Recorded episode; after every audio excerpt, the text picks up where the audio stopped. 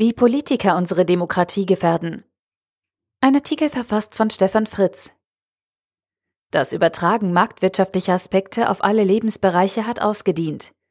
Wir brauchen eine digitale Transformation von Politik und Demokratie.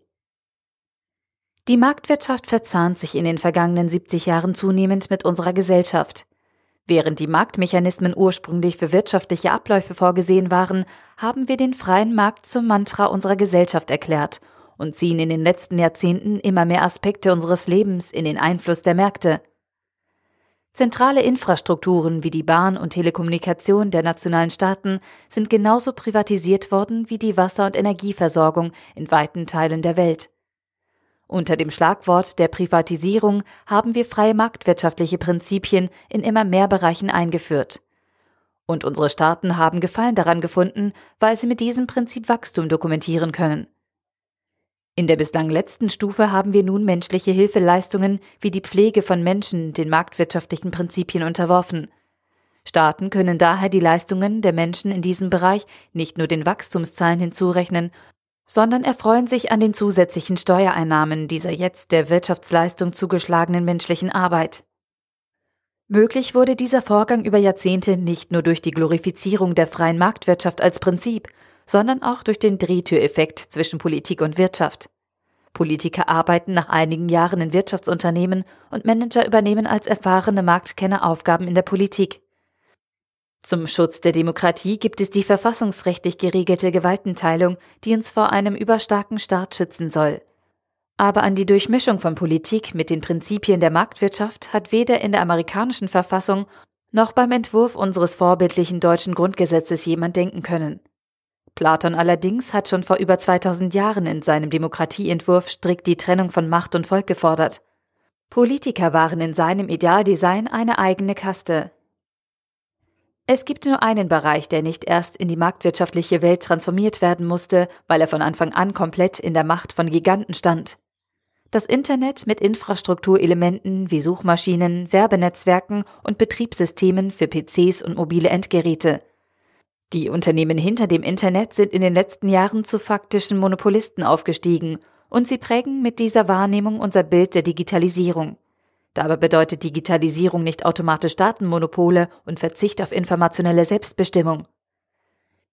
Die digitale Welt bietet eine Reihe neuer Möglichkeiten, die Auswirkungen auf unser Zusammenleben als Gesellschaft und unser Wirtschaftssystem haben. Und dafür müssen wir neue Regeln und Umgangsformen entwickeln. Unendliche Vernetzung, Menschen und Märkte sind über den ganzen Erdball in Echtzeit verbunden. Grenzkosten von Null setzen marktwirtschaftliche Basiskonzepte außer Kraft. Durch Plattformen entstehen Netzwerkeffekte zwischen Nutzern und Serviceanbietern. Habit Forming. Menschen passen ihre Gewohnheiten der perfekten digitalen Verhaltenskontrolle an.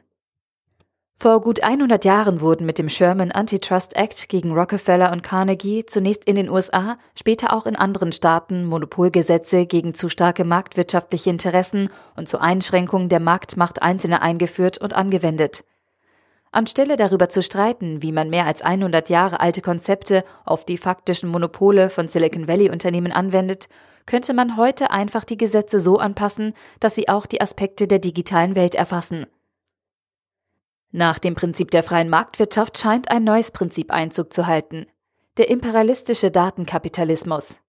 Unsere Politiker und Wirtschaftslenker fahren in Silicon Valley, um sich von den dortigen ausgewiesenen Experten Nachhilfeunterricht geben zu lassen. Die Ambivalenz amerikanischer Politiker ist dabei zu verstehen, denn sie stehen vor der Wahl, entweder sie lassen die erfolgreichen Unternehmen gewähren, damit wird die gesamte Welt mit individuellen persönlichen Abhörsystemen und amerikanischer Infrastruktur unter quasi staatlicher Kontrolle versorgt. Das bekräftigt und fördert die Vormachtstellung der USA im politischen Raum. Oder sie gehen gegen diese Unternehmen vor. Damit schwächen sie nicht nur die US-Unternehmen, sondern zerstören auch ihre eigene Machtbasis. Aber was erhoffen sich europäische Politiker, die das Silicon Valley-Modell bewundern? Schiebt man alle Verschwörungsfantasien beiseite, so bleibt nur Unwissenheit und Unbedarftheit. Es ist ein Festhalten an dem Prinzip der freien Märkte, das zwar einen Aufschwung und Stabilität in den letzten Jahrzehnten ermöglicht hat, aber in der digitalen Welt sicher nicht weiter funktionieren wird, ohne die Demokratie in Frage zu stellen. Die alten Konzepte der nationalen, also vor allem räumlichen Ordnung, funktionieren bei grenzüberschreitenden Datenverkehr in Echtzeit einfach nicht mehr. Sind sich amerikanische und europäische Politiker bewusst, dass sie durch ihr Zaudern bei der Umsetzung neuer Gesetze gegen digitale Monopole an den Grundfesten des demokratischen Grundverständnisses rütteln? Eine zukünftige Gesellschaft, die digitale Technologien zu ihrem Wohl und Nutzen anwendet, braucht sicher den Erfindungsreichtum und die Fähigkeiten des Silicon Valley, aber nicht die durch das marktwirtschaftliche System potenzierten digitalen Monopole und Systeme, die unsere informationelle Selbstbestimmung aushöhlen. Die Bedrohung unserer Privatsphäre und unserer Demokratie geht nicht von der digitalen Technologie aus. Es kommt darauf an, in welchem Nutzenkonzept oder in der Sprache der künstlichen Intelligenz, mit welcher Kontrollstrategie wir die neuen Möglichkeiten der digitalen Strategie einsetzen. Fazit. Wir brauchen eine digitale Transformation der Politik. Von unseren Politikern als unseren gewählten Vertretern können wir erwarten, dass sie an zukünftigen Generationen und das Gemeinwohl denken, anstatt an Wirtschaftswachstum und andere Konzepte aus dem Turbokapitalismus. Und wir können von ihnen erwarten, dass sie sich auf die Suche nach neuen digitalen Formen der Demokratie machen. Ihre Aufgabe ist es, die digitale Transformation von Politik, Demokratie und Gesellschaft einzuläuten, anstelle an den alten und erprobten Machtstrukturen festzuhalten und damit nur ihre eigene Macht für die nächste Wahlperiode zu sichern. Der Artikel wurde gesprochen von Priya, Vorleserin bei Narando.